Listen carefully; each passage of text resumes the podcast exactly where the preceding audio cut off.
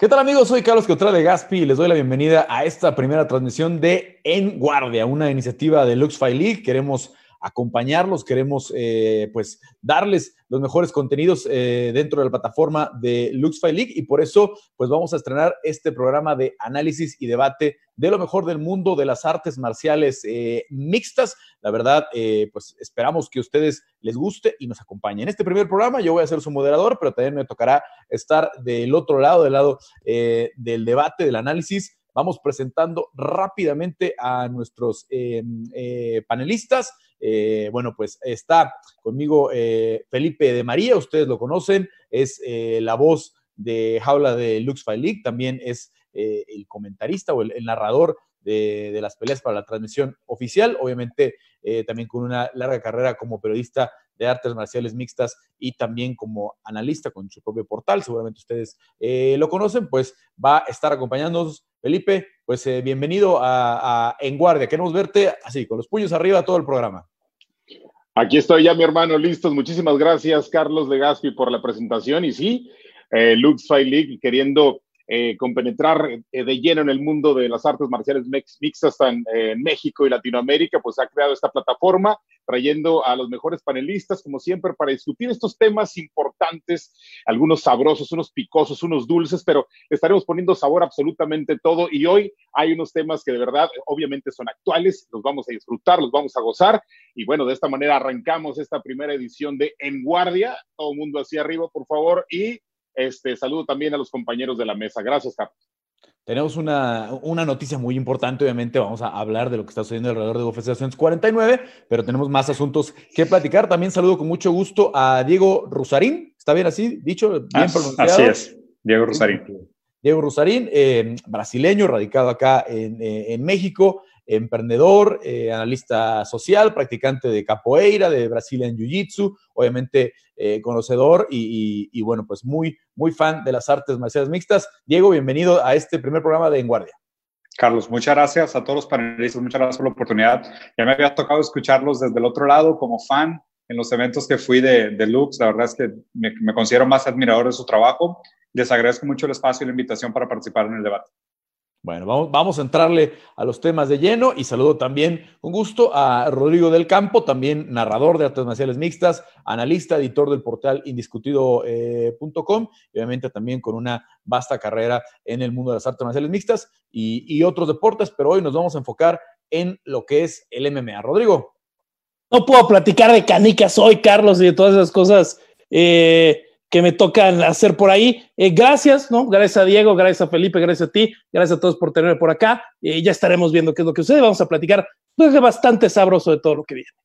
Bueno, gracias a los que nos están ya acompañando, los que ya se conectaron eh, a esta iniciativa de Lux en tu casa. Esto es En Guardia y bueno, vamos a tocar estos temas. Vamos a platicar de lo que se desarrollará en este programa. Vamos a, a tratar de aventarnos por ahí de una hora debatiendo. A lo mejor se alarga, porque obviamente eh, eh, los temas normalmente eh, se ponen calientitos, pero bueno, em, ¿qué es lo primero? UFC 249. Se va a llevar a cabo como pago por evento, algo que todos tenemos muchas dudas, y no será Javier Nurmagomedov el que defienda el título en contra de Tony Ferguson. Entra de relevo Justin Gagey, algo que ya se veía venir por el tema de cruzar las fronteras y todo esto, tenía que ser alguien que estuviera en los Estados Unidos y vamos a debatir qué nos parece o qué no, pues que sea un título interino y cómo afecta esto al futuro y a las aspiraciones futuras de campeón de Tony Ferguson. Después, ¿cuáles son las figuras em, latinas más importantes del momento? Y también, bueno, una revisión rápida a, nuestros, eh, a los que nosotros consideramos como los mejores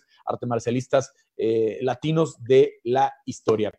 Em, luego, está muy de moda también el tema de, la WWE. Apenas eh, sábado y domingo vimos lo que pasó en WrestleMania allá en Orlando. Vamos a revisar por qué se lleva esta migración, tanto los que han ido de la WWE al UFC, como el caso de Brock Lesnar, como los más recientes, Ronda Rousey, Caín Velázquez, que también hicieron su paso a, em, a, la WWE, a la lucha libre, después de estar en la jaula dentro del octágono. Em, y finalmente, bueno, eh, vamos a, tocar el tema, un tema muy, eh, muy serio de por qué eh, los atletas, algunos, se van rápidamente por el tema del dinero, buscar las bolsas grandes, y otros que piensan en el reconocimiento, piensan en hacer carreras largas y bueno, pues han encontrado ese estatus de héroes, pero tal vez no se han llevado las grandes bolsas y hay muchos nombres ahí que nos vienen a la mente. Vamos a platicar de eso. Entramos eh, de lleno entonces a nuestro primer tema, UFC 249. ¿Qué va a pasar con, eh, con ahora ya no Javi, con eh, Justin Gaethje en contra de Tony Ferguson?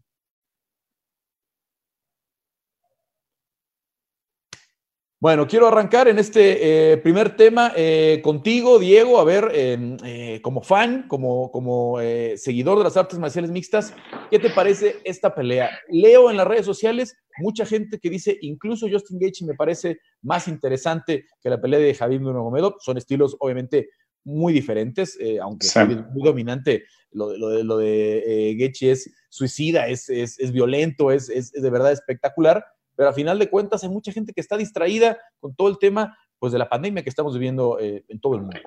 Claro, digo, creo que sí es, sí es un análisis interesante. Digo, la verdad, pero primero me gustaría hacer el statement de, o sea, qué, qué frustración que se cancele otra vez esta, esta pelea. Siento que es una de las peleas más anticipadas de la, de la historia moderna de, de, Mixed Martial Arts. Yo tenía muchas ganas de ver a Khabib contra, contra Ferguson. Es una pelea que vengo analizando desde hace tiempo. En mis amigos que siempre nos juntamos a ver el, deporte, habíamos platicado mucho de esto, de, lo interesante que iba a ser, ¿no? Yo creo que, que, tratando de analizar qué va a pasar en, esta, en, este, en este cambio tan repentino, y obviamente se entiende, yo creo que todo el mundo, todas las empresas, todos los negocios, todas las personas están sufriendo el pánico, ¿no? Y teniendo que adaptarse al, al, al, pánico. En este sentido, lo que me gustaría entender es cómo la preparación que estaba teniendo Ferguson lo prepara o no para este nuevo contrincante. Porque, pues, obviamente, si te vas a enfrentar con alguien como Khabib, le dedicas tu vida a ello a estudiar los videos, a estudiar su manera de pelear, a prepararte para esa pelea. Por más que, que, Tony sea un, un, peleador muy completo, muy dominante, muy agresivo, que tiene una preparación física increíble, él se estaba preparando para el Everest, o sea, para Khabib.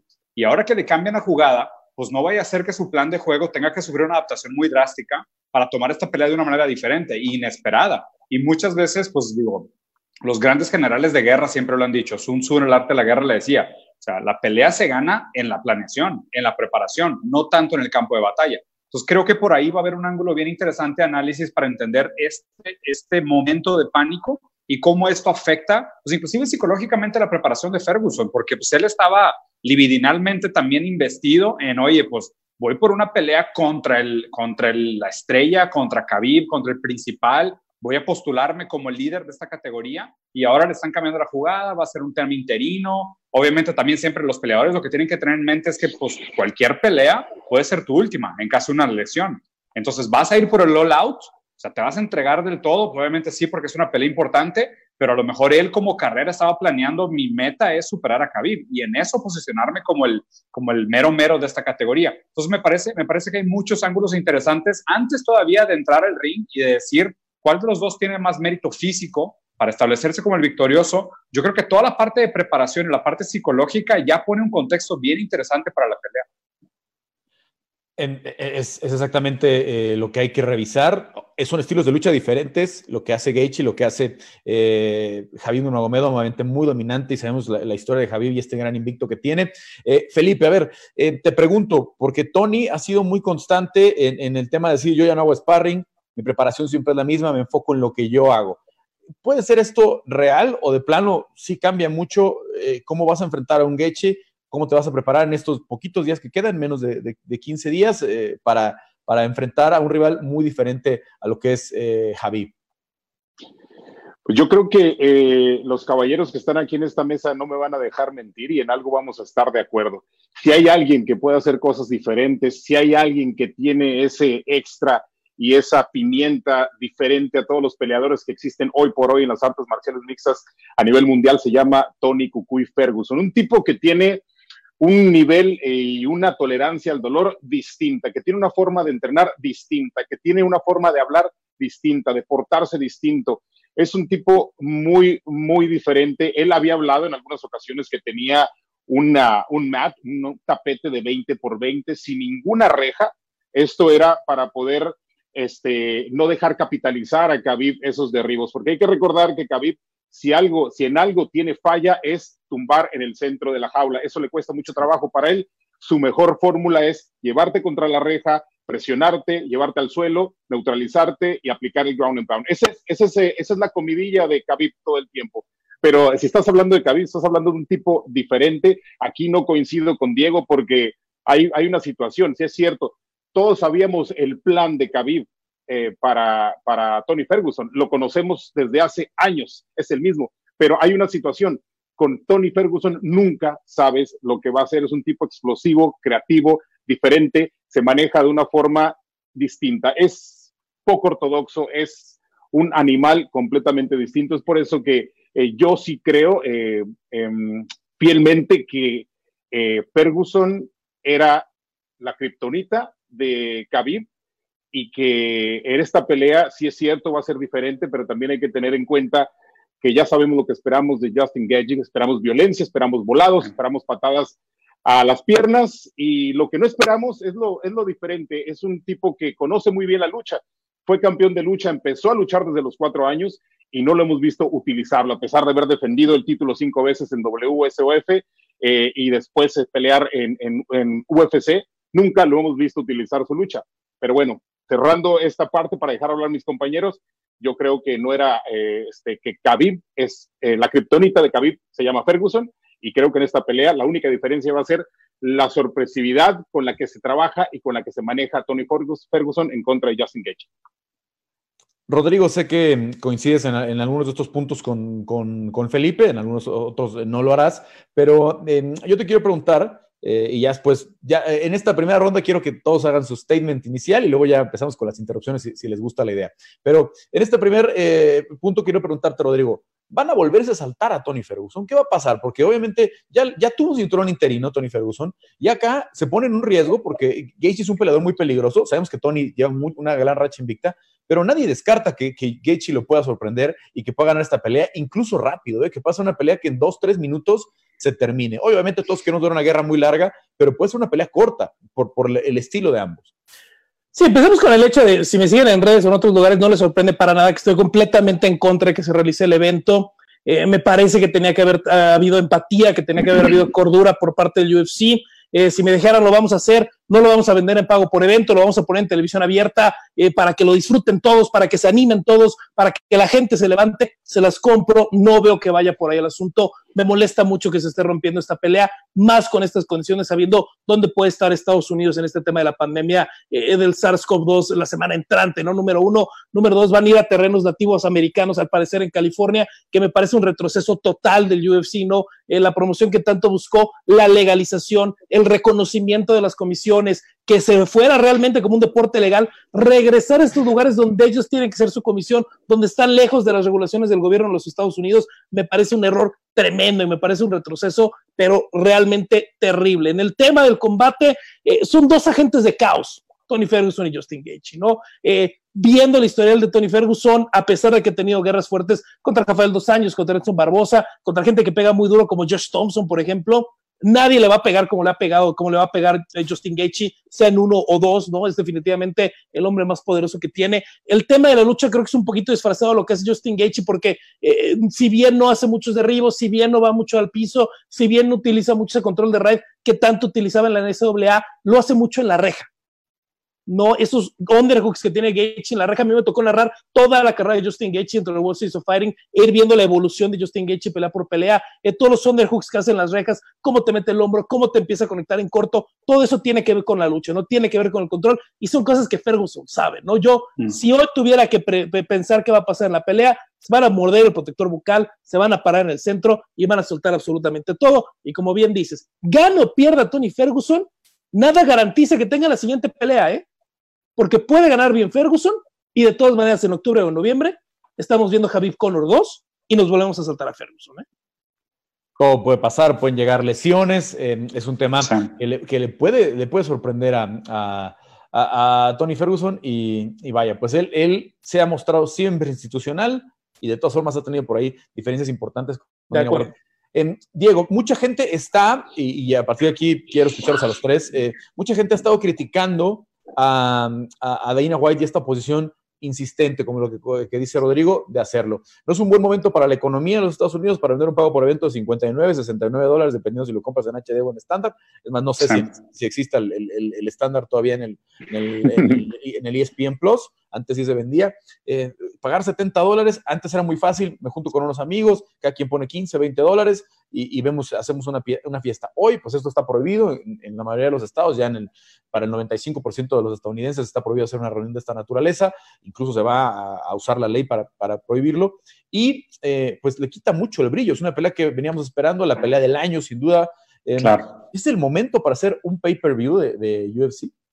Pues mira, es, es, justo lo que te comentaba. O sea, yo y mis amigos teníamos años, literal años, esperando a Ferguson contra, contra Khabib y, y, pues obviamente nos viene este golpe, ¿no? O sea, hasta hacíamos la broma hasta un par de semanas de que, uh, el UFC va a salvar la cuarentena. O sea, va a ser nuestra excusa para hacer un, un Zoom literal y juntarnos y verla de alguna manera.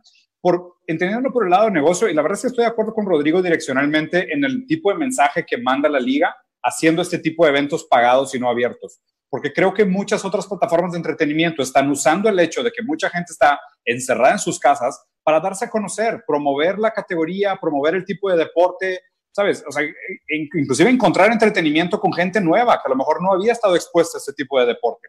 Por otro lado, entendiendo también del lado de negocio, yo lo veo así. Muchos, muchos, muchos negocios van a tener un problema de flujo de capital. Muchos. Y obviamente como, como funciona normalmente la planeación financiera de una empresa, tú no planeas con un flujo de capital mayor a tres, cuatro meses. O sea, dependes de que un flujo de capital constantemente te esté manteniendo a flote. Y obviamente en un momento de mucha incertidumbre, porque a ver, estamos especulando que el mercado se va a volver a abrir en junio, en julio. No es seguro. Hay mucha gente inclusive que vamos a tener una segunda ola de pandemia en noviembre o en diciembre. ¿Cómo haces una planeación financiera de negocio diciendo, oye, pues a lo mejor voy a tener que regalar este evento para apostar a que voy a crecer mi base de usuarios, para crecer la liga y la categoría, apostando que el que sigue va a ser todavía mayor, porque ahora sí a lo mejor regresa Conor, hago una segunda pelea estelar, o sea, vuelvo, vuelvo a hacer todo el boss. Y si no, ¿sabes? Y si no, ¿qué? O sea, si no, el que sigue va a tener que ser el que es, el que es pay-per-view y este no. O sea, ahí la verdad es que entiendo perfecto el, comentario de Rodrigo, la verdad, yo de corazón estoy de acuerdo porque creo que es un deporte muy, muy bueno que más gente debería conocer y aprovechar el hecho de que la gente esté encerrada, sedienta de conocimiento, de, entretenimiento streameado, porque ahorita la gente está harta en Netflix, eh, todo el mundo está haciendo lives por Instagram todo el tiempo, nadie quiere realmente juntarse socialmente por Zoom, no es lo mismo. O sea, lo que necesitas es nuevos tipos de entretenimiento. Es un muy buen momento para crecer tu base de usuarios. Pero por otro lado está la parte del negocio, o sea, la sustentabilidad financiera de hacer un evento pay-per-view versus hacer un evento gratis y apostarle fuerte al tema de patrocinios, porque Inclusive yo también organizo eventos. Las marcas están congelando presupuestos de patrocinios.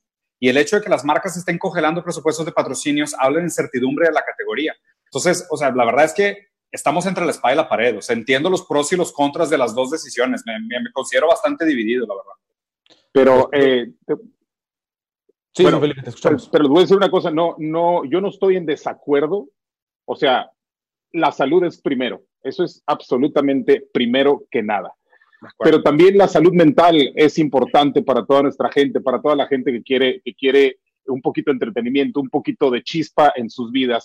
Eh, estamos hablando específicamente del mundo de las artes marciales mixtas y siempre hay forma de hacer las cosas sin dañar a terceros. Si este evento se lleva bajo todas las medidas de sanidad y, se regula como debe de ser, sabemos que podría ser una reserva eh, india, eso, eso es lo que indica todo hasta ahorita, pero ¿por qué no darle oportunidad a ese balance? Es decir, Estás hablando con el máster del negocio que se llama Dana White. Por algo ha levantado este a ser la liga más importante de MMA en, todo, en toda la historia. Por algo es lo que por algo se ha movido eh, eh, de esta manera. Entonces, ¿por qué no dar la oportunidad a la gente que sí quiere ver un poco de entretenimiento dentro de su casa? Desde mi punto de vista, esta pelea, si hubiese sido en contra de Khabib, estuviera rompiendo récords de eh, pay-per-view, sin duda. Esta con Geji quizás no los va a romper, pero sí va a levantar muchos pay-per-views. De eso estoy seguro. Ahora, las marcas. Las marcas están dispuestas a poner dinero ahorita en el streaming. ¿Por qué? Porque necesitan también seguirse moviendo. Yo les digo algo, yo, yo, yo trabajo en televisión en San Diego y ahorita las marcas, todas se fueron por un par de semanas. Hoy en día están regresando y están empezando a evolucionar ese cambio del que hablas, Diego, están empezando a modificar su forma eh, de, mercadearse para poder seguirse vendiendo. Y esa es una oportunidad perfecta para UFC. Repito, la salud es primero, pero si se siguen las reglas de sanidad y si todo se va eh, bajo la lupa exclusiva y profunda de la ley, yo no veo por qué no. Sin ir más, ayer estábamos también platicando de esto, eh, todos los comisionados de las ligas más importantes de Estados Unidos ya tuvieron una reunión con, con el presidente de Estados Unidos. Seguramente hubo algún acuerdo, seguramente hubo algo que nos van a hacer saber los próximos días por alguna razón. Hay que dar la oportunidad también al entretenimiento. Yo creo que es justo y necesario para todas las personas. Por un lado, nos repudia, es cierto, puede ser, puede ser contraproducente, pero por otro lado, Dios mío, si la gente, en cuanto supo que, las caguamas iban a acabar, empezó a llenar los, los, todos los, mercados para irse a, comprar su, cerveza. O sea, para entretenimiento sí hay. yo creo que sí debe haber la oportunidad de ver esta pelea.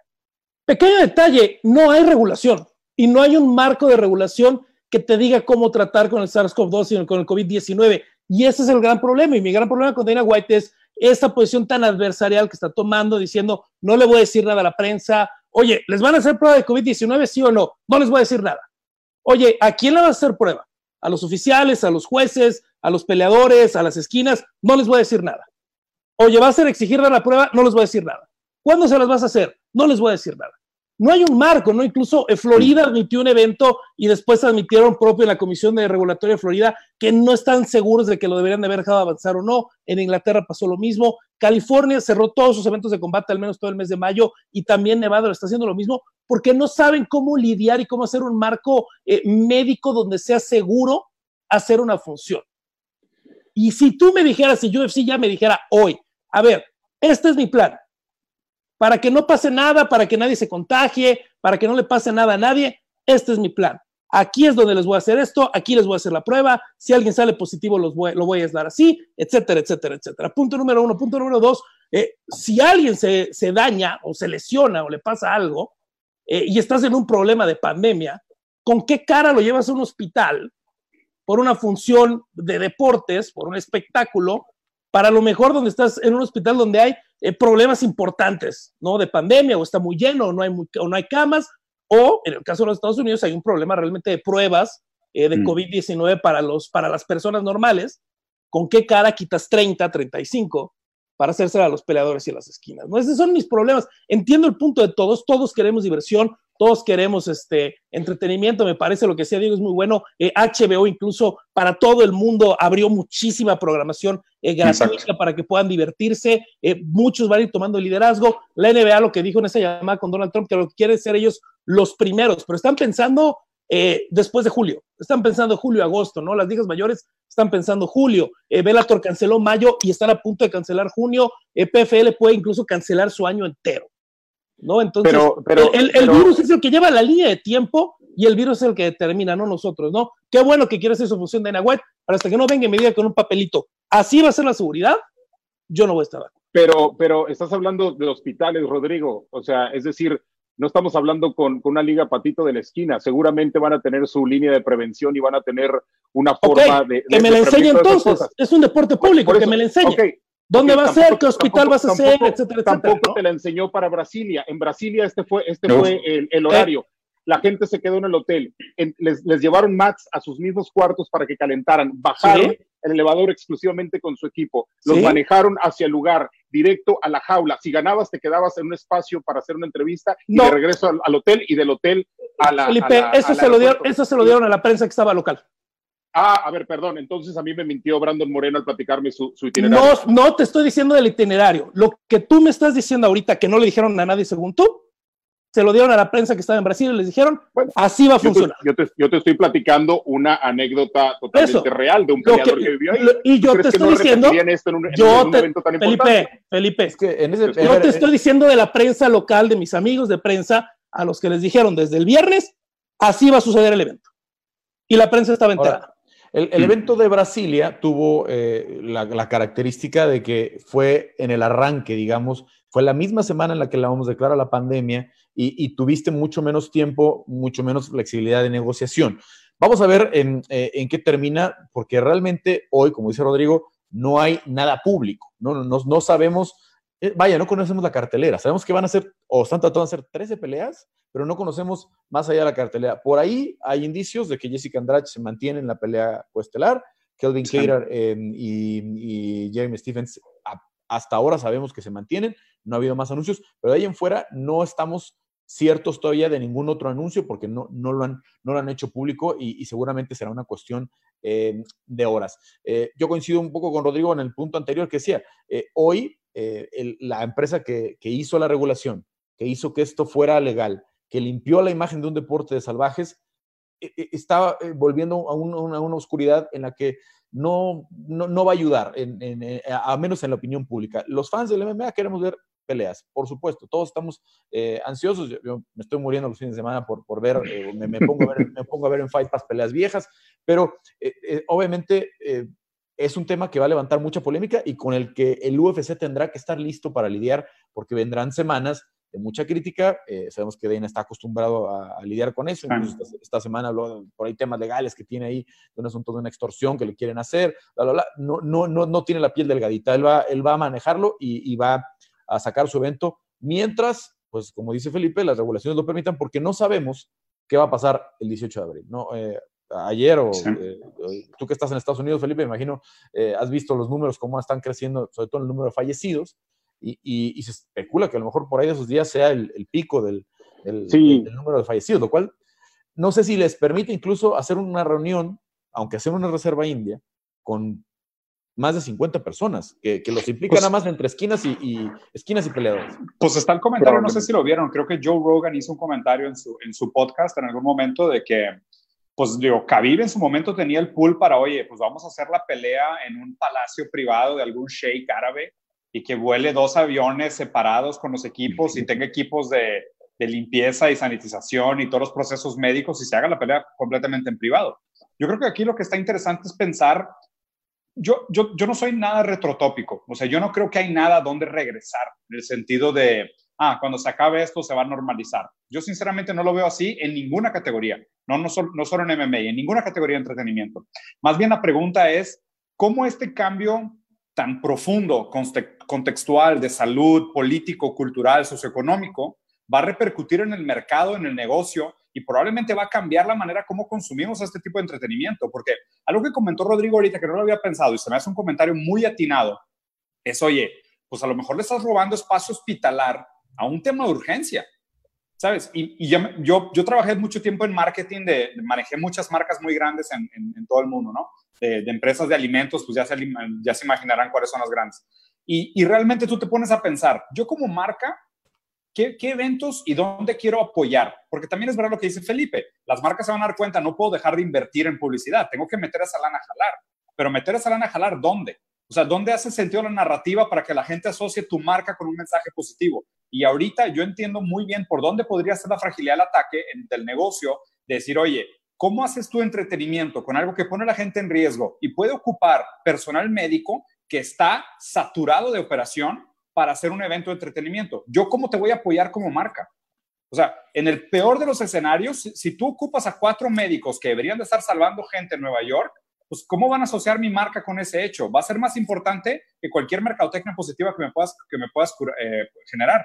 Entonces, entiendo muy bien ahorita lo, lo, lo, complicado que es el contexto. O sea, creo que hay un análisis bien interesante para pensar, oye, ¿y qué va a pasar una vez que esto se normalice? O sea, ¿vamos a regresar a los eventos donde el streaming va a ser lo más fuerte, donde lo digital va a ser lo más fuerte, o cómo va a cambiar esto la categoría?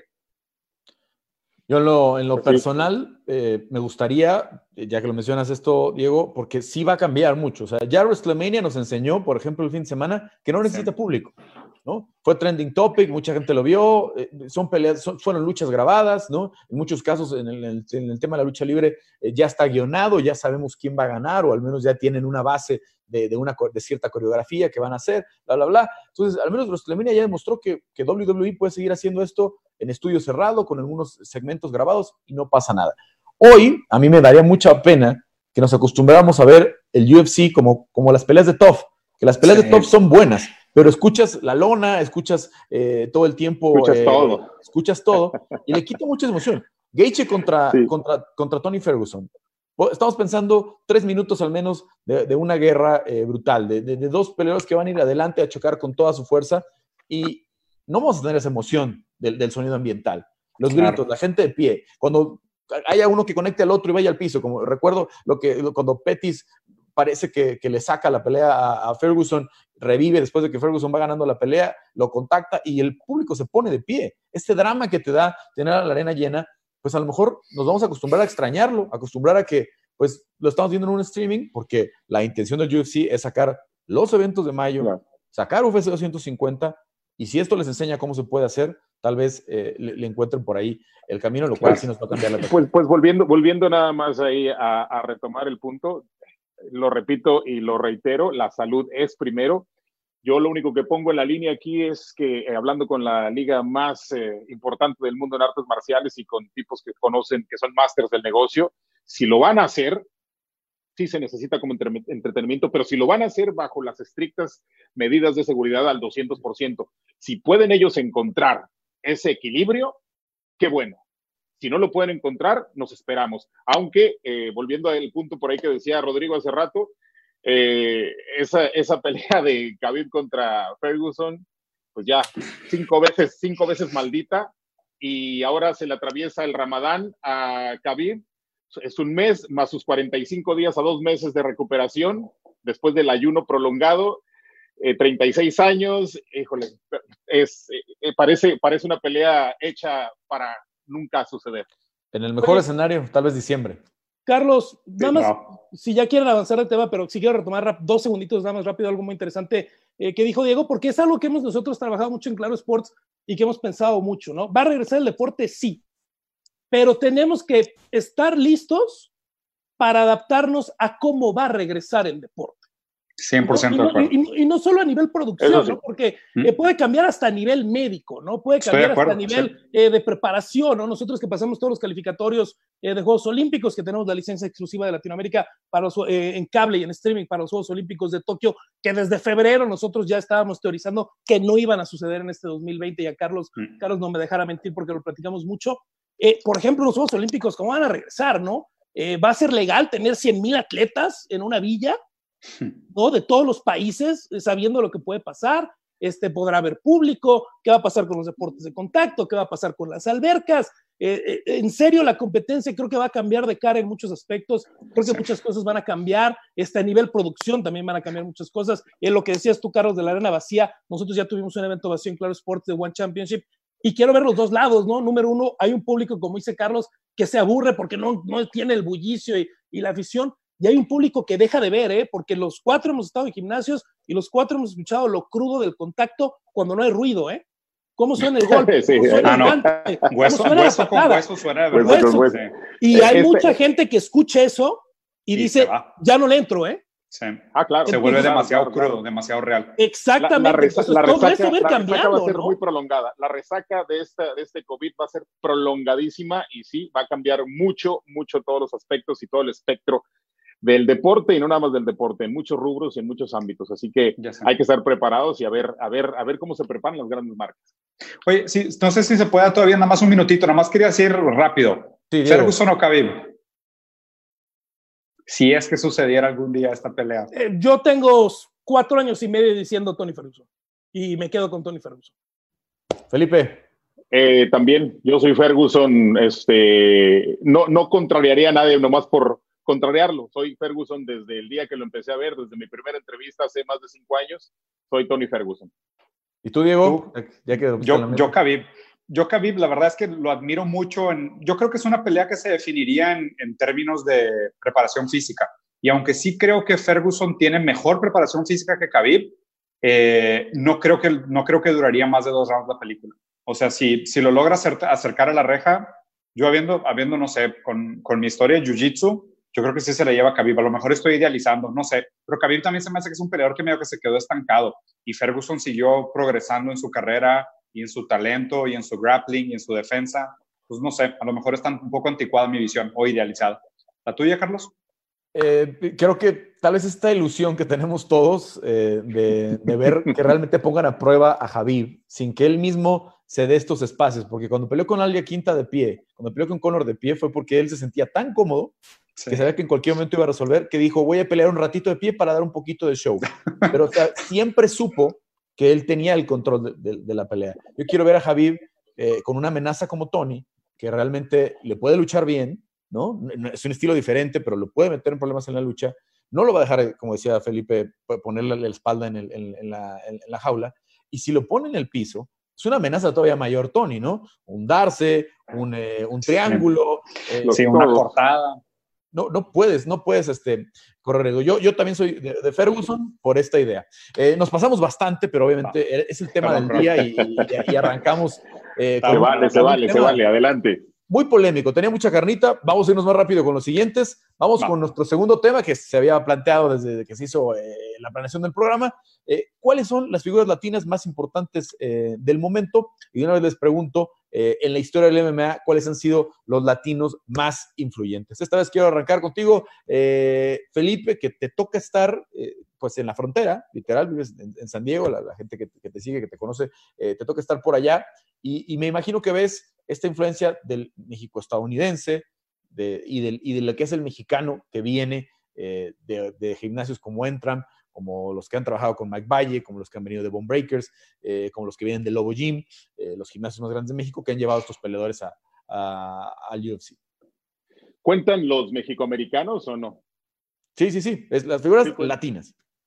Figuras latinas. Para mí, ¿cuál es el más importante o quién Fíjate que también depende mucho del escaparate, ¿no? Obviamente hay peleadores buenos que aún no han pisado UFC y no necesariamente por no haber pisado UFC quiere decir que tengan menor nivel. A veces son peleadores que no tienen la oportunidad, que no han sido, que no han sido descubiertos o que simplemente no han sido manejados eh, de la forma correcta, que ese es otro tema muy importante para futuros, este, para futuros programas. Y mira, eh, viendo las realidades, viendo los récords, viendo la forma en que ganan cada uno de los peleadores, me tengo, que, me tengo que ir con la realidad. Para mí, en este momento, el peleador más importante latino se llama Brandon Moreno. Eh, no nada más por, por, sus triunfos, sino por la forma en que ha ido evolucionando. Eh, hablabas ahorita de, de, de Khabib, cómo cómo se ha sentido cómodo en algunas ocasiones y se mantiene de pie, pero para mí también es el mismo, un caso muy similar a lo que hace Brandon Moreno. Brandon Moreno es un chavo que conoce el piso como la palma de su mano, ha ganado todo tipo de, reconocimientos en ese rubro y aún así se ha puesto a fajarse con muchos peleadores y ha ganado muchas peleas también este, eh, así. Y en los últimos tiempos, de, hecho, desde su entrada a UFC, desde el top, este, peleó así contra Alexandre Pantoya y, yo dije, ¿qué estás haciendo muchacho? O sea, eh, sabiendo, pero me fue callando la boca poco a poco. Eh, la pelea contra Askar Askarov eh, fue una grosería visual en el buen sentido de cómo manejaba el 1-2, de cómo se movía, de cómo se quitaba la, marca, de cómo se salía de los, de, los takedowns contra Yusier Formiga, también cómo se salía con, con, haciendo marometas, saliendo, se, se, escapaba. Entonces, para mí, hoy por hoy, y no nada más, y no nada más es el hecho de pelear, es un chavo que tiene la disponibilidad para los medios, es un chavo que sabe venderse, es un chavo que tiene esa integridad que quizás el tener dos niñas y una esposa desde muy chico le han dado esa fortaleza, le han dado ese, ese poder más allá de la jaula para mantenerse abajo del tabique, para saber lo que hace. Y para mí, hoy por hoy, eh, es la figura más importante. Y claro, por ahí le siguen también peleadores de la talla como, ah, este, como Poncinibio, que tiene una racha impresionante, que ahorita está de hecho fuera de los rankings, pero que también es un tipo que está entregando mucho, que le ha ganado a, a tipos muy importantes en el peso welter, pero yo creo que en este momento me iría por esos dos, claro, contando a Pantera Rodríguez, pero creo que eh, hay, hay espacios en donde a mí eh, le falta para mí dar el do de pecho en algunas situaciones a Pantera Rodríguez, pero sin duda su talento es, es de otro nivel también. Pero para mí ahorita, hoy por hoy, Brandon Moreno es, eh, es, el, es el chavo a seguir, es el, es el que podría aportar en un punto muy cercano el título de peso mosca. No olvidemos de Kai Cara France, que también fue una pelea muy completa y, muy, lucidora, muy lucidora de pie. Em, Rodrigo, para ti.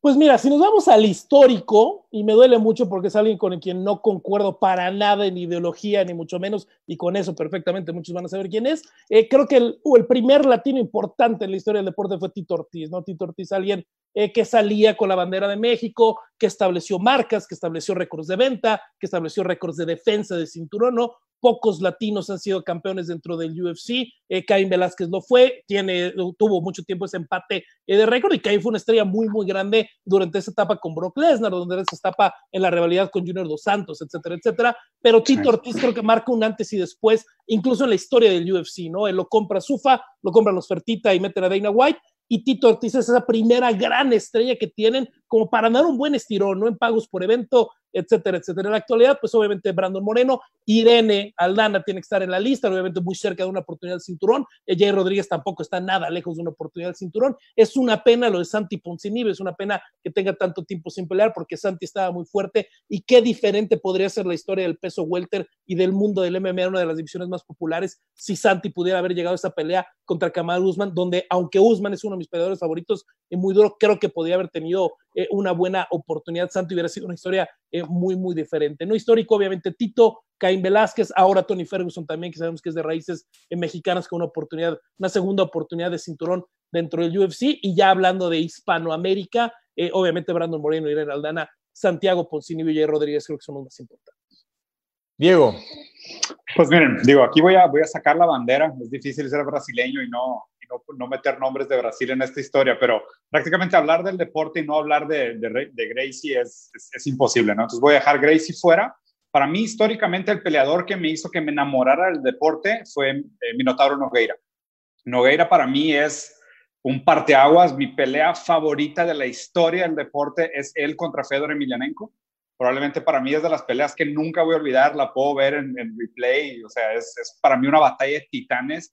Eh, y, y, eso también conecta al peleador que, que, ahorita me llama la atención, que para mí es más que, una, es más que nada una esperanza, ¿no? O sea, a mí Nogueira para mí representó todo lo que, lo que marca la temple y la psicología de un buen eh, jiu o sea, de un buen peleador de jiu-jitsu. O sea, es esta calma, el, sabes, el te pegan en la cara, rebotas contra el tatami, pero no, no cambia tu mirada, sigues concentrado, sigues enfocado, estás jugando ajedrez con el cuerpo, estás consciente de, de dónde está la fuerza, dónde está la presión, cuál es el siguiente paso. Estás amarrando, cambiando guardia, pasando guardia, pasando esfuerzos, respirando, controlando la tensión del cuerpo del otro. O sea, para mí Minotauro en ese sentido era un, genio.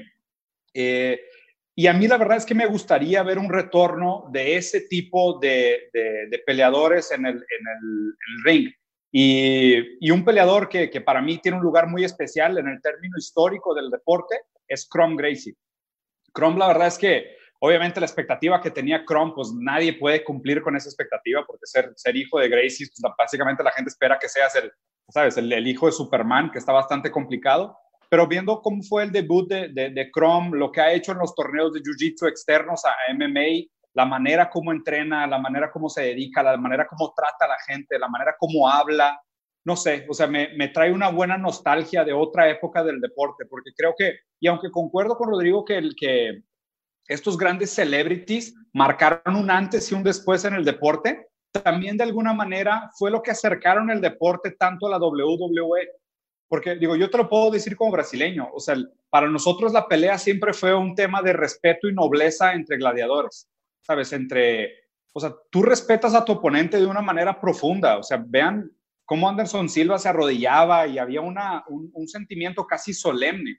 Y, a mí, por más que admiro mucho a, McGregor, por ejemplo, como peleador, me parece que lo que hace en términos celebritistas le resta a mucho de lo que los peleadores ponen de entrega espiritual al deporte.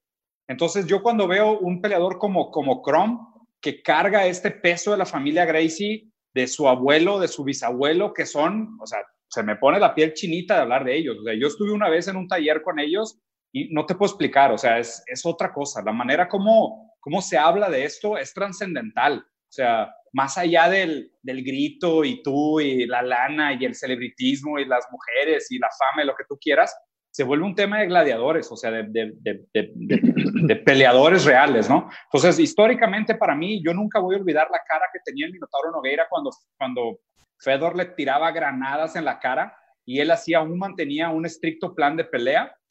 Y yo ahorita que veo a Chrome entrenar, cómo trata a la gente que entrena con él, cómo trata a su equipo, cómo trata a sus oponentes, me da como esta nostalgia de decir, pues ojalá y regresemos a un deporte donde, donde volvamos a, tener este espíritu como de nobleza de los gladiadores, ¿no? Pero pues esa es mi, perspectiva también muy brasileña de, de cómo veo. Oye, Carlos, rápidamente antes de que vayas a los tuyos, porque también es un espectro muy importante a analizar y a revisar, ¿no? Porque en qué bolsa metemos también al gran Joel Romero, a Jorge Masvidal o a, o a hijos de peleadores mexicanos, perdón, perdón, a hijos de mexicanos como Dominic Cruz también, considerado el mejor gallo de la historia. En fin, es, es un espectro muy grande el de los peleadores latinos. Sí, sí, así es, justo yo le decía así, se nos está olvidando Jorge Masvidal, que es probablemente el que, el que vende más hoy, eh, obviamente con, con, el gran knockout con, con, eh, con, Ben Askren, la, la, pelea con, con Nate Díaz, en cuanto a los latinos, yo creo que es el, que, más, el que más vende, aunque Nate ahí está eh, también, y, y, pues obviamente lo, lo, de los mexicanos hoy está muy ya encaminado, ¿no? Los tres están en posición de top 5, Jair, Irene y Brandon, vamos a ver cómo se dan las cosas creo que como se iba pintando el año, parecía que, que, Irene y Brandon estaban ahí muy cerquita a una pelea, pero ya no sabemos qué va a pasar. Ya no sabemos si Amanda va a defender eh, 145, si, va, si, va, si, si va a defender 135 eh, en un futuro, porque puede ser que se caga la pelea de, de 145. Eh, ¿Qué pase con Brandon? Pues eh, ahí está también en, en hold la, la, la revancha eh, para Benavides. Eh, no, la, la, de Benavides, para ver qué pasa con el, con el título, que ya dijo Daina que lo que él quiere es que... que, que sí, pero hay título... que recordar que está en, está en, cuarto, en cuarta posición también Alexander Pantoya y ha derrotado dos veces a, a, a, Brando, ¿no? También eso es importante ahí, puede ser una Sí, barrera. pero Daina no se calla de decir que hay que hacer Figueiredo ah, este Benavides otra vez, antes de... Eso sí. A eso resto, sí. ¿no? Cuando, cuando sí. suceda esa, creo que podemos ver si a Brando lo ponen con Pantoya, que sería lo más lógico por el, por el ranking, eh, porque como pintaba el año, podía ser ya listo Brandon, lista... Eh, Totalmente. Irene en cualquier momento para levantar la mano. Ahora no sabemos qué va a pasar eh, en ninguno de los dos casos. En fin, bueno, creo que eh, perspectivas eh, ciertamente diferentes, pero muy ilustrativas. Vámonos em, con el tema que, que, se desata, obviamente, eh, después de, de, lo que vino eh, primero con Ronda, luego ya en caso más concreto con, con Caín Velázquez, pero no es un tema nuevo, ¿no? El, el, por alguna razón que, que yo no comprendo, la WWE y el, y UFC, eh, la gente siempre los quiere eh, vincular, ¿no? Mucho tendrá que ver con, lo que hizo Brock. Ahora eh, quiero empezar contigo, Rodrigo. ¿Por qué son afines, ¿no? Cuando realmente pues, pues son temas muy, muy diferentes. ¿Y, ¿Y, qué tanta influencia tiene lo que hizo Brock para que parezca un, un, paso tan natural? Es que mira, creo que se nos olvida lo de antes. Yo veo dos caminos. Eh, número uno, Diego tiene razón en un punto. ¿No? Cuando empieza el MMA, cuando empieza el, el valetudo en los Estados Unidos, sobre todo, hay una parte muy importante de showmanship que no había en Latinoamérica, ¿no? Y que toman los estadounidenses. Y hay algo que a lo mejor de lejos desde México no vemos, que es que la WWE, antes WWF, siempre ha traído atletas de élite a un camino hacia la lucha profesional, ¿eh? Eh, eso no es, no, no es, extrañeza, ¿no? En muchos medallistas olímpicos, muchos grandes luchadores, muchos sí. campeones mundiales de lucha. Kurt Angle fue medallista de oro en Atlanta sí. 96 y tuvo una, una, carrera larguísima que aún continúa dentro de la WWE y varias promociones, ¿no? Y no se nos puede olvidar que en esa primera parte del MMA en los 90 muchos empezaron a cruzar el charquito a la lucha también, ¿eh? Don mm. Fry, Dan Severn, que obviamente era un gran luchador con mucha experiencia, Ken Shamrock, que no se nos olvide que tuvo una etapa muy importante en los 90 dentro de la WWE, y creo que más bien frenó cuando empezó a avanzar el tema del UFC, cuando empiezan a salir promociones, cuando empiezan a salir carreras y eso, hasta que llega la generación, ¿no? De Ronda, de Caín, eh, de King Mo, que ha hecho lucha mucho tiempo, este, de Tom Lawlor, por ejemplo, que de chiquitos veían pelear a Ken Shamrock un día y en la WWE al otro, ¿no? O eh, Tom Lawler es fan from hell de Dan Severn, ¿no? Y lo veía ganar torneos en el UFC y campeonatos y luego estar luchando en la WWE, ¿no? Y creo que ahí es donde empezó como ese impacto, donde muchos sintieron, puedo hacer las dos cosas, ellos sienten, a nosotros en México a lo mejor nos causa un poquito de disonancia, en Brasil no me puedo imaginar, en donde la lucha me imagino, digo, que no es muy grande, ha de causar no, no. mucha disonancia el tema, en México estamos acostumbrados a que sí hay gente de la lucha que viene de buenos lugares. Alberto del Río, por ejemplo, Alberto el Patrón, fue representante de Juegos Panamericanos de México y fue un gran luchador greco-romano, ¿no?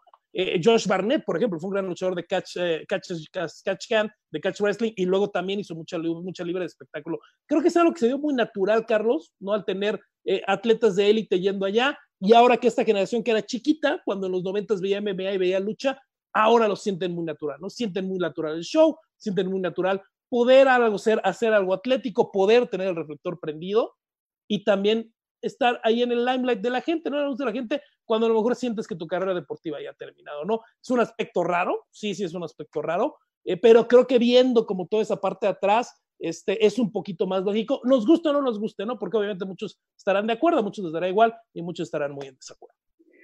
Diego, sí. en, en, en, Brasil o, tú como fan brasileño, ¿cómo se ve? Porque obviamente acá en México mucha gente entiende que cuando Caín Velázquez pasa a AAA primero y luego al WWE, eh, pues ya solamente se le queda este, este spotlight que decía Rodrigo y por dinero, pero prácticamente está retirado. Lo mismo con, con, Ronda, ¿no? Eh, ¿Cómo se ve en, Brasil esta situación? Pues sí, de hecho se me hace muy bien como lo planteó Rodrigo. O sea, culturalmente nosotros no tenemos afín con, con algo parecido a la lucha libre. O sea, de hecho creo que quitando Japón, México y Estados Unidos, prácticamente en ningún país esto es algo tan relevante. Eh, culturalmente es importante en esos tres países, pero fuera de eso no. Y también el tema de MMA en Brasil no es bueno, digamos, el tema de peleas en Brasil no es tan antiguo. O sea, Brasil se reconoce como arte marcial la capoeira, pero quitando capoeira, Brasil en Jiu-Jitsu es relativamente reciente, o sea, no es algo que tenga tantos años de historia o no está tan arraigado con la cultura. Y aún el, el Brazilian Jiu-Jitsu se sintió como algo externo, como algo exportado. O sea, llegó de Japón con los Gracies, se adaptó y después eso pues ya abrió todas las escuelas, machados y demás, y de ahí empezaron a salir muchos híbridos. Eh, Brasil tuvo un par de boxeadores muy grandes, marcianos, o sea, tuvo, tuvo un par de, de nombres interesantes en el box también, pero es un país que creo que, como les digo, creo que adoptó y se apropió de la manera japonesa de entender el deporte. Y, de, la, manera solemne japonesa de entender el, el, deporte. Por eso para un brasileño, o sea, yo sinceramente creo que es muy difícil que un brasileño que entre al mundo del MMA migre a WWE. Específicamente porque obviamente cada caso es un caso, ¿no? Es muy difícil generalizar por culturas o por naciones, pero pensando en la motivación de esta gente, ¿qué es lo que busca cuando escoges esto como profesión? O sea, porque te tiene que apasionar, el riesgo es altísimo. Y el return of investment de lo que te puede costar una lección puede ser un volado. O sea, literal es como ir a Las Vegas. Porque a lo mejor puedes tener mucho talento, pero te rompes la rodilla y después ya no sirves para el deporte. O tienes que buscar una manera periférica de hacer la vida en el deporte. Entonces, me parece raro porque es como que, ¿por qué estás aquí? ¿Estás aquí por el reconocimiento? ¿Por el dinero? O por, probar un punto, realmente por probar tu propio talento y medirte con los otros peleadores, una mezcla de todos, pero en algún momento creo que se va a volver prioridad uno de ellos. Entonces, oye, es un tema de reconocimiento. Si es un tema de reconocimiento, hubo un momento en la historia donde WWF era mucho más grande que MMA. Y luego hubo un tiempo donde la, la, UFC se volvió el lugar para ser superestrella. Y ahora está de moda llevarse peleadores de la WWE a Hollywood. Entonces, si la persona personalmente está buscando un camino hacia la fama, pues a lo mejor eso desvirtúa un poco o cambia un poco su entendimiento de las opciones que tiene. Por otro lado, si tú entraste como peleador y tu amor está realmente en la violencia, en medir tu talento, o sea, en canalizar tu furia hacia el deporte, pues a lo mejor la WWE no, va a ser una opción para ti. Va a ser de que, oye, pues si tengo que ir a hacer un guion y a, y a actuar para sacarle provecho a mi talento, pues no es necesariamente lo que me va a traer satisfacción como peleador. Entonces, a mí me parece que es un, tema de caso por caso muy particular me sorprendería mucho ver gente como brasileños que migran a la WWE, se me hace muy complicado, a menos de que sea individualmente una persona que se haya metido solo por el celebritismo. Pero de nuevo, históricamente Brasil no tiene ese background cultural. Entonces tal vez sería un brasileño que vivió en Estados Unidos o vivió en México, se empapó de esa cultura del celebritismo y ahora lo, está buscando por sí. Pero a fin de cuentas, a mí, como comentó Rodrigo, no es nada nuevo, no es algo que va a acabar, no va a dejar de ser. Simplemente va a ser un tema de cada peleador, cuál es su prioridad con el deporte reconocimiento, lana, eh, longevidad, mostrar su talento y dependiendo de cada quien, pues obviamente yo creo que se va a ir modificando el contexto y van a ir encontrando una mejor salida en una de las dos arenas, pero va a seguir sucediendo. Eh, eh, fíjate que... sí. Aquí, aquí hay, hay, hay, hay, muchos ángulos en esta, en esta situación, ¿no? te cambias de deporte por dinero, por fama, por, por entretenimiento, por, este, por hacerte superestrella, por irte a hacer películas o porque ya no puedes con la carrera de las artes marciales. Esa es otra muy hay que, hay que, hay que, hay dos casos muy sonados que son los últimos, ¿no? Ronda Rousey, Caín Velázquez. Caín Velázquez, mis respetos, te voy a decir por qué. Él había sido campeón, él eh, este, se mostró como el, el peleador eh, con sangre mexicana más importante en los pesos completos, el primer portador de un título de peso completo en la historia de deportes de contacto y se va a la WWE. Y es cierto, después de una cantidad inmensa de lesiones también, regresa, Francis Engano lo hace, lo hace ver ridículo, y, pero lo que le tengo que respetar a Caín Velázquez es que se fue a la mejor lucha libre del mundo, que es la mexicana, y que ha estado participando haciendo todo tipo de malabares, todo tipo de piruetas, y la verdad es que me encantó lo que vi, porque dije, bueno, este tipo, ¿qué está haciendo Caín Velázquez? Pero cuando ya ves el performance, dices, oye, me sorprendiste, compadre, porque esto, eh, eh, todas las tijeras y todo lo que haces, no lo hace cualquiera. Yo entrené de lucha de chavito y mi cuñado es luchador de toda la vida y es, es un deporte eh, que sí es cierto, todo está en un script, sabes lo que va a pasar, pero el entrenamiento, el no lesionarte, ah, las, lesiones son reales. Tienen, tienen, tienen, tienen, este, tienen mucho peligro y es cierto, y hemos visto, ¿no? El último, el perro aguayo, ¿no? El perro aguayo junior, no, está, no hay muy lejos pero en el caso de Ronda Rousey, de por sí a mí Ronda Rousey siempre se me atoró aquí por alguna otra razón, quizás por sus declaraciones, quizás por, por su arrogancia a la hora de decir que iba a acabar con sus peleadoras y para mí también una, una peleadora sobrevalorada en el, en el punto donde en el momento que ella llega, todo lo que sabían hacer las mujeres en ese momento era llevarte al suelo, ground and pound. Ella fue la única que venía con una medalla olímpica y sabía cómo tumbarte realmente y aplicarte un armbar, ¿no? la, respeté un poquito más el otro día, digo, como persona, claro que la respeto, como deportista sí me dejó, te digo, algo por ahí este, de resaca, pero eh, el otro día vi su documental y, nació muerta la mujer, nació muerta, nació con el cordón umbilical aquí, sin signos vitales.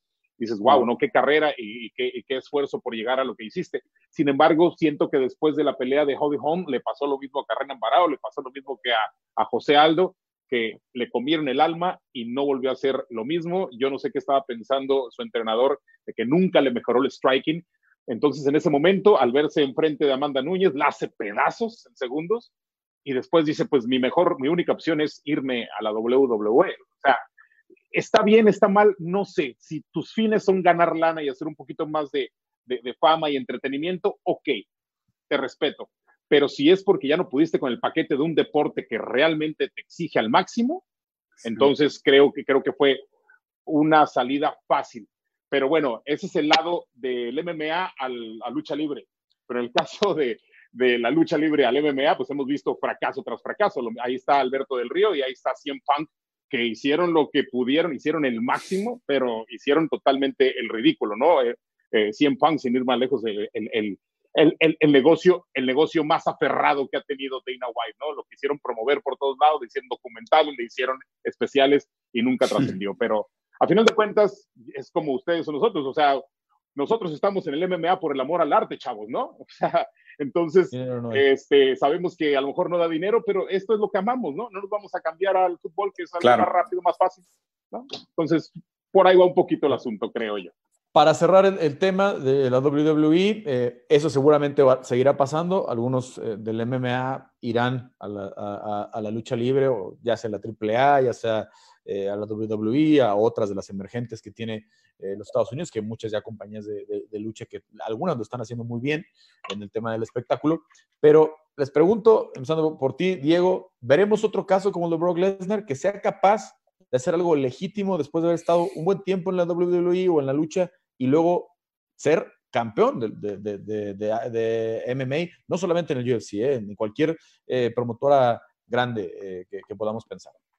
Sinceramente no lo sé. O sea, yo lo veo difícil porque por el tamaño de las bolsas y los valores. Yo creo que si, si estás en tu auge y, vienes con una buena carrera y una buena preparación y tienes talento, no perderías tu tiempo en la, WWE. Te meterías a MMA de alguna manera y acabarías en UFC me parece que Brock Lesnar fue un caso de que hizo el switch porque pasó su auge en, lucha libre y luego cuando todavía estaba en un muy, buen momento le ofrecieron suficiente valor financiero para estimularlo a que se metiera a algo mucho más riesgoso. Y, yo creo que ahora el brinco suena, híjole, más complicado. Es como que si tienes talento, métete desde el principio en MMA y no, no creo que haga sentido hacer el cambio. Ese es, ese es mi hunch, a lo mejor estoy equivocado.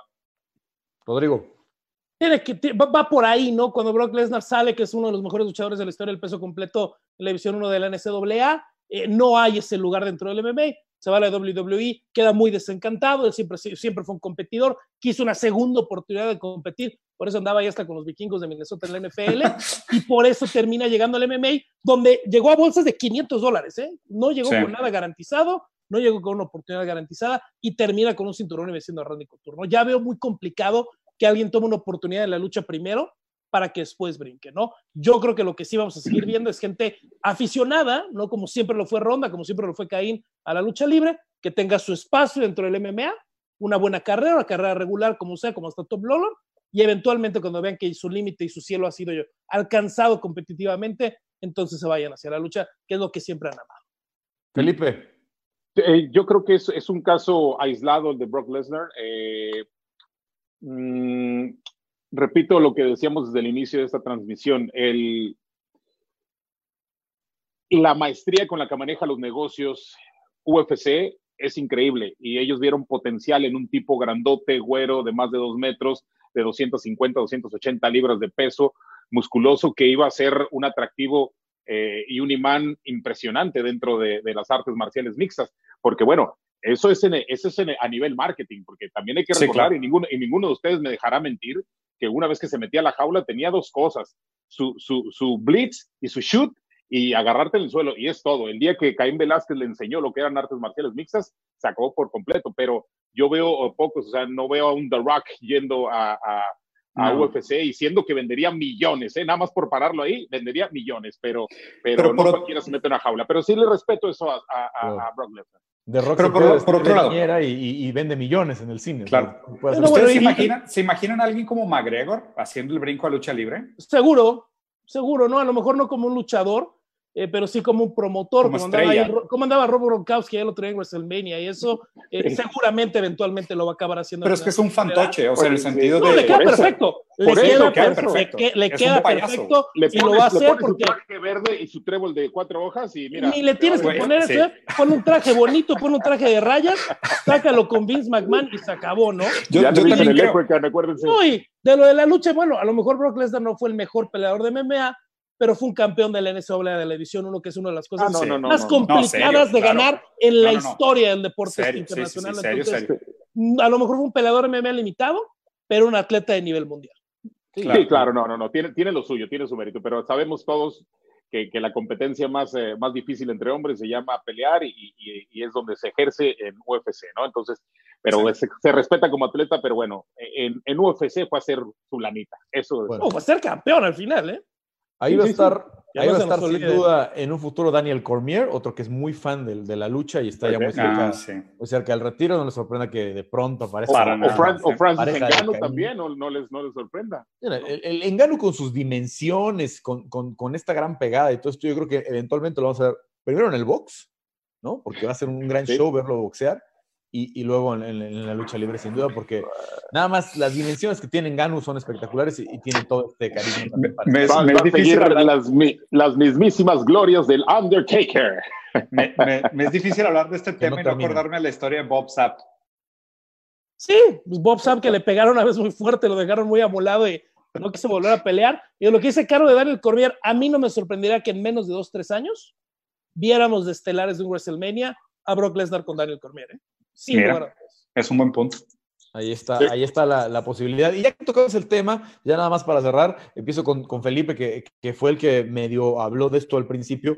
Eh, a ver, eh, obviamente eh, tenemos estos peleadores legendarios que ha tenido el, UFC. Me gustaría que, que los mencionaras hoy, los que, los que piensas más, de estos que han sido journeymen, que han estado ahí como topes, ¿no? De, de, su división, como que pasas esta prueba, eh, si le ganas a este, estás para entrar al top 5 o no, pero que realmente nunca encontraron el reconocimiento eh, merecido. A mí, nada más para darte un ejemplo, me viene a la mente Cowboy Cerrone, ¿no? Este, Michael, Bisping, ¿no? Eh, Eddie Álvarez, ¿no? Que aunque primero fue en otra promoción, luego lo hizo en el, en el UFC. tranquilo, ¿eh? Tranquilo. ¿Qué, perdón, no, me estoy refiriendo a que no tuvieron el reconocimiento necesario. Eh, de, qué ejemplos te, gustaría hablar a ti, Yo, yo, creo que sí el reconocimiento, eh, Carlos, pero no, la, la lana. deportiva, ni la, ni la lana ni la, ni la deportiva. Y a mí uno que me ha dolido mucho porque se convirtió en uno de mis ídolos, porque bien pude haber hecho un, un videojuego con él, con su forma de pelear, su elegancia, sus combos, sus movimientos, es sin duda el gran Carlos Condit para mí, uno de los tipos que se quedó en la raya, que se quedó así a nada, que nos dio una pelea histórica en contra de Robbie Lawler. Les cuento rápidamente la anécdota. Yo estaba en San Diego, no tenía nada que hacer el 30 de diciembre antes de esa pelea eh, y dije, ¿qué voy a hacer? ¿Qué voy a hacer? Agarré el carro y me fui a Las Vegas y hablé, ustedes la conocen muy bien, a Chelsea Sullivan, le dije, ¿qué onda? ¿Tienes, ¿tienes credenciales? ¿Puedes? Ah, sí, sí te doy una, perfecto, este cage y todo perfecto, vámonos. Agarré, pasé, me congelé en Año Nuevo ahí, este, en, el strip, y al día siguiente me voy a la pelea, que era el día 2, si no me equivoco, eh, o el 30, estoy medio perdido en la fecha, pero este, me topé, me subí, me vi esa pelea a cinco metros, me morí de la emoción, me morí de la frustración, una pelea que yo creí que había ganado y que eh, era el pico de la carrera para Carlos Condit, este, después de haber sido interino contra Nick Díaz, pero eh, me dolió mucho porque es un tipo que me caía muy bien, lo entrevisté varias veces, un tipo muy humano, muy buena gente, pero que se quedó ahí. Después de esa pelea no volvió a ser mismo Carlos Condit y ustedes lo, lo, me, me, van a, a lo mejor creo que estarán de acuerdo conmigo, la elegancia de pelea, la técnica, el movimiento, todo lo que, todo el paquete que era Carlos Condit era un tipazo y era un gran, gran peleador. No se les va a olvidar aquel knockout en contra de Dan Hardy, no se les va a olvidar los combos en contra de Nick Díaz, esa, esa, esa, esos codazos en contra de, de, de, Alves, que fue algo histórico para mí, uno de los mejores peleadores que se quedó ahí, ahí en la rayita y que yo creo que ya no lo vamos a ver en ese nivel. Tremendo ejemplo de Journeyman. Eh, Rodrigo, ¿tú en quién, en quién te viene a la mente? Mira, me vino así rápido, rápido a la gente. Rory McDonald, que a lo mejor no fue Journeyman, pero lo teníamos de campeón en espera en el UFC, realmente nunca pudo hacerlo. Eh, más Journeyman, Chad Méndez. Justo me estaba acordando ahorita de Chad Méndez, eh, que tuvo sus oportunidades, ¿no? Y lamentablemente caía en las oportunidades importantes y obviamente tuvo una oportunidad pues de lujo, corto aviso eh, con Conor McGregor y lamentablemente se quedó ahí en la rayita de a lo mejor, imagínense qué diferente hubiera sido la historia del UFC si en UFC 189 tras la lesión de José Aldo hubiera ganado Chad Méndez, ¿no? Esa es una parte eh, muy, muy importante. Yo creo que esos dos son de los que más eh, recuerdo en este momento de ese estilo. Bisping al final pudo ser campeón. ¿Y saben quién? Víctor Belfort, que a pesar de que ganó torneo, muy, ganó torneo muy jovencito, hay que acordarnos que la única vez que se coronó campeón del UFC es porque accidentalmente le cortó el ojo a Randy Couture con la orilla del guante. Y Cierto. la pelea eh, técnicamente es un TKO para Víctor Belfort, se coronó campeón y nunca pudo volver a ganar la grande. ¿eh? Positivos, sí. no positivos, controversia, no controversia, nunca pudo volver a ganar la grande. Y es, creo que es triste ya viendo la historia de Víctor Belfort, que realmente la única vez que fue campeón, ya divisional, no de torneo, ya divisional del UFC, haya sido por mero accidente. ¿eh? Sí. Yo, yo, iba a decir exactamente eso. Yo, o sea, para, en Brasil es famosa la historia de Víctor Belfort. O sea, y es una historia trágica, como dices, porque era el niño prodigio, ganaba todo, era una bestia, o sea, tenía todo el potencial, peleaba muy bien, o sea, tenía inclusive buena fama y demás, pero se quedó siempre ahí en la rayita, como que nunca lo vimos brillar, nunca vimos su, el máximo potencial que todo el mundo hablaba de él, nunca se vio. O sea, como dices, lo único que tuvo fue un TKO. Sí, nos acordamos muy triste de esa pelea contra Chris Weidman, ¿no? Que eventualmente se dio cuando quitan la terapia de reemplazo de testosterona y Chris le pasa por encima, ¿no? Sí, Honestamente, sí, sí, lo barre. Y, y, tiene un año y medio queriendo debutar en One Championship, pero yo la verdad es que honestamente yo creo que ya no, ya no va a volver. Yo, a... yo también, yo también creo que ya pasó su Oye. tiempo y es más, haría el ridículo. En, en general, Oye. mi crítica a muchos peleadores brasileños es que no saben cuándo retirarse. Oye, antes, antes, de, antes de que vayas, digo, perdón, y digo, uno actual, nada más, ahí se los voy a poner en la, se los voy a poner en la mesa pues es Joel Romero, ¿no? También ahí ah, se queda Romero, sí. peleadorazo, una bestia, pero, pero no, no logra, y cuando le han dado la oportunidad, no da el peso. Sí, qué, qué, difícil. La verdad es que me da, me da mucha cosa, porque como yo tengo algo de, de background en psicología y, y, siempre ver cómo ese lado psicológico del, del fin de la carrera es bien complicado. Es muy difícil saber cuándo retirarte, en qué condiciones, qué hacer después, porque se mezclan muchas emociones de es algo que realmente me apasiona, me gusta, quiero hacer con mi vida, pero al mismo tiempo me sustenta, es lo que me da de comer.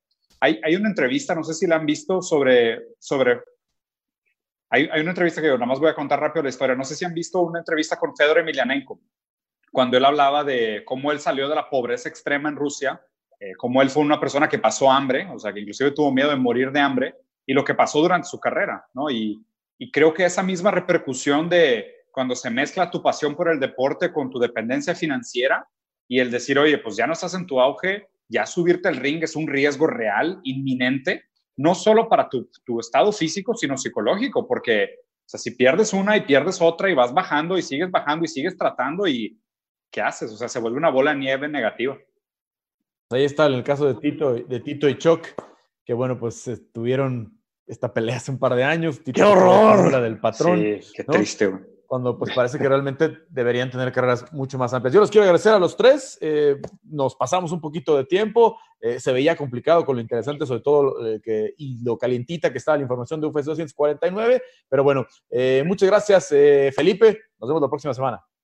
Por supuesto que sí, muchísimas gracias a los caballeros aquí en la mesa del campo, a Rusarin, este, a ti también, Carlos, muchísimas gracias y seguramente estaremos eh, ampliando mucho más en otros temas la próxima semana y estaremos debatiendo y estaremos este, deleitando a toda la gente, esperando que les guste, por supuesto, todo lo que estamos haciendo.